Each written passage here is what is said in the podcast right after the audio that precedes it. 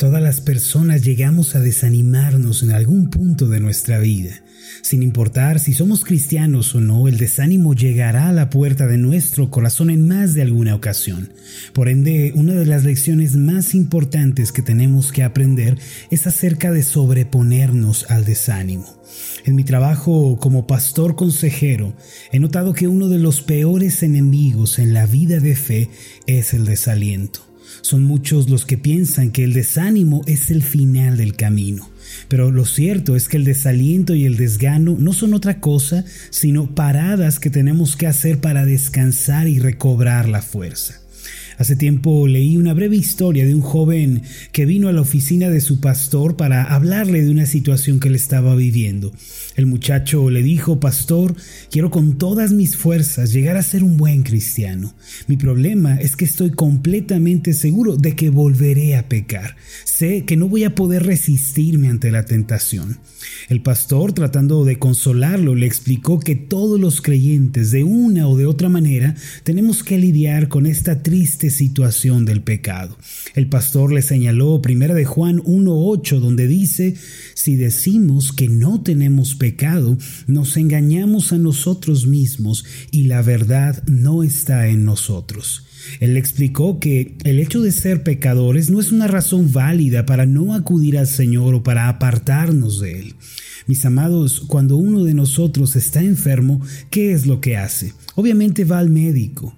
Nosotros no tenemos nada que ir a hacer al consultorio de un doctor si no nos sentimos mal. Solo van, a van aquellos que tienen algún padecimiento o una enfermedad. Esa es la única manera de tratar el malestar. ¿Qué hace el médico cuando nosotros acudimos a él? Busca todas las maneras de ayudarnos y de darnos un medicamento para lo que estamos sufriendo. De la misma manera, mientras estemos en esta tierra, el pecado nunca dejará de ser un problema para nosotros. Si esperamos acudir al Señor una vez que hayamos vencido el pecado y que hayamos superado todos los obstáculos de la vida, entonces la verdad es que nunca vendremos a Él.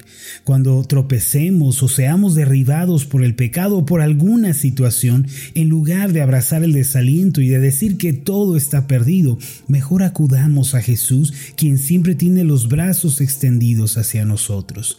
Marcos capítulo 2 versículo 17 dice así, al oír esto Jesús les dijo, no son los sanos los que tienen necesidad de médico, sino los enfermos. No he venido a llamar a justos, sino a pecadores. Ahora, ¿qué quiere decir esto? Que el tener un problema o batallar con el pecado no equivale a ser rechazados por el Señor. Así como el médico busca a los enfermos, el Señor busca a los pecadores para ayudarlos y a aquellos que tienen algún problema para levantarlos e impulsarlos. Por esta razón, si mantenemos una relación cercana con el Señor, podemos superar el desaliento. Es cierto que el desánimo puede hacernos sentir derrotados y es probable que hayamos hecho del desaliento un hábito. Sin embargo, debemos aprender una lección importante al respecto, mis amados. Debemos adoptar una postura diferente en la vida. Dentro del fruto del Espíritu encontramos una cualidad llamada paciencia. En Gálatas capítulo 5 versículos 22 y 23 leemos lo siguiente, mas el fruto del Espíritu amor, gozo, paz, paciencia, benignidad, bondad, fe, mansedumbre, templanza. Contra tales cosas no hay ley. La primera cualidad que este pasaje nos enseña es el amor ágape, el cual equivale a la misericordia, la comprensión y el perdón. La segunda cualidad, que es el gozo, tiene como fundamento el contentamiento y la gratitud. Después encontramos la paz, la cual es un regalo de Dios, es una tranquilidad en lo profundo de nuestro ser al saber que Dios tiene nuestras vidas en sus manos. Asimismo, aquí se menciona la paciencia. Ahora, ¿qué significa esta virtud y cómo puede aplicarse en nuestra vida? La paciencia aquí escrita puede definirse como la antítesis del desánimo. En pocas palabras, la paciencia es una actitud perseverante, insistente y constante. A menudo se relaciona la palabra paciencia con inactividad o improductividad. Muchos piensan que la persona paciente es aquella que hace las cosas con lentitud y que avanza letargada. No obstante, la paciencia bíblica no se compara con ello. Cuando la Biblia usa esta palabra, se refiere a una actitud insistente, perseverante, que es capaz de sobreponerse al desánimo. En Hebreos capítulo 12, versículo 1 está escrito lo siguiente, Por tanto nosotros también, teniendo en derredor nuestro tan grande nube de testigos, despojémonos de todo peso y del pecado que nos asedia y corramos con paciencia la carrera que tenemos por delante. Aquí el escritor de la carta nos está animando a considerar los ejemplos de fe que aparecen en la Biblia. Nos dice que todos ellos perseveraron y avanzaron en la vida confiados en Dios. Esta es la nube de testigos que él menciona. Enseguida nos dice que nos despojemos de todo peso del pecado. Esto significa llevar una vida de arrepentimiento, confesando al Señor nuestras faltas continuamente. Es aprender a acudir a Él cuando estemos fallando en lugar de apartarnos y de ser aplastados por el peso de la culpa y de la condenación. Asimismo nos dice que corramos con paciencia esta carrera que tenemos por delante. Estos dos conceptos a primera vista parecen opuestos, correr con paciencia. Sin embargo, en la Biblia son absolutamente dependientes. Correr equivale a avanzar y seguir en el camino.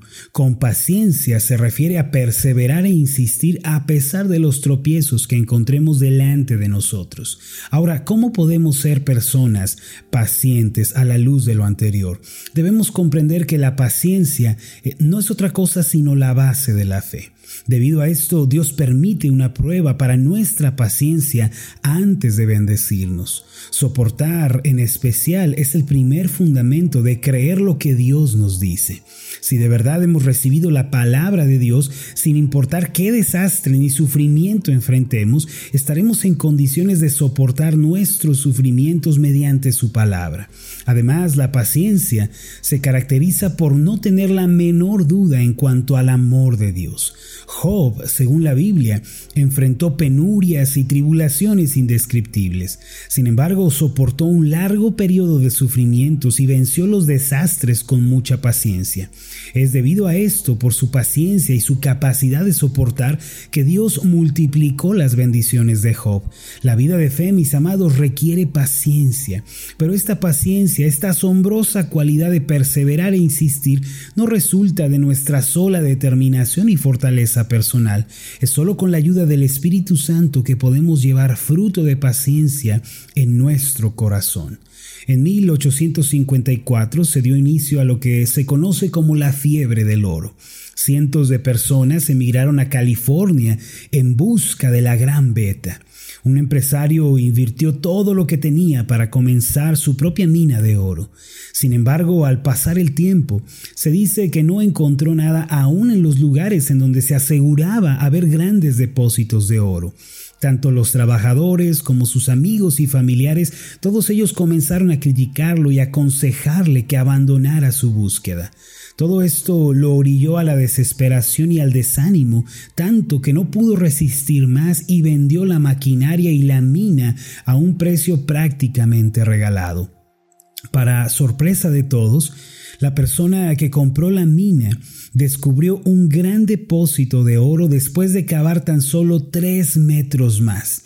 Si el empresario que originalmente había comprado la mina hubiera insistido un poco más, hubiera encontrado lo que tanto buscaba y su vida habría cambiado. Desafortunadamente se dio por vencido cuando el éxito estaba a un solo paso de distancia.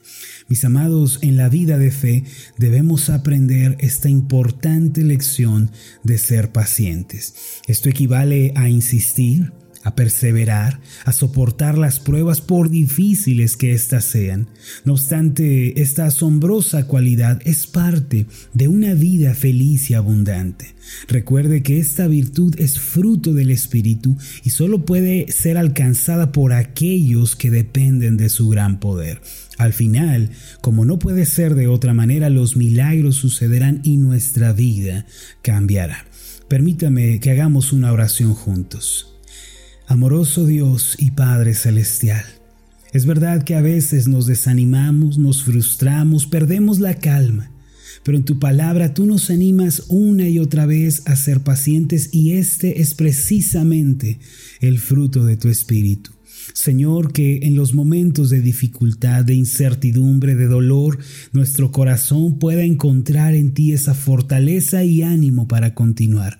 Que no digamos que es demasiado tarde, que no confesemos que todo está perdido. Más bien, Señor, ayúdanos a ser pacientes, perseverantes, insistentes, sabiendo, Señor, que al final veremos esa preciosa recompensa.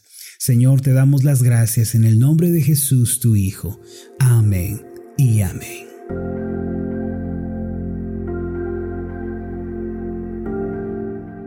Hola, ¿qué tal? Mi nombre es Marlon Corona, soy el pastor de la iglesia Ascender en la ciudad de Zapopan, Jalisco, en México. Le agradezco mucho por haberme seguido con esta meditación. Mi oración siempre es que usted sea prosperado en todas las cosas y goce de una buena salud, así como prospera en su alma. Lo invito a que ore por las meditaciones Ascender y le pregunte a Dios cómo puede usted ser de bendición para este ministerio. Las meditaciones Ascender son impulsadas y apoyadas por nuestros oyentes. Reciba un fuerte abrazo de mi parte. Que Dios le bendiga. Hasta la próxima.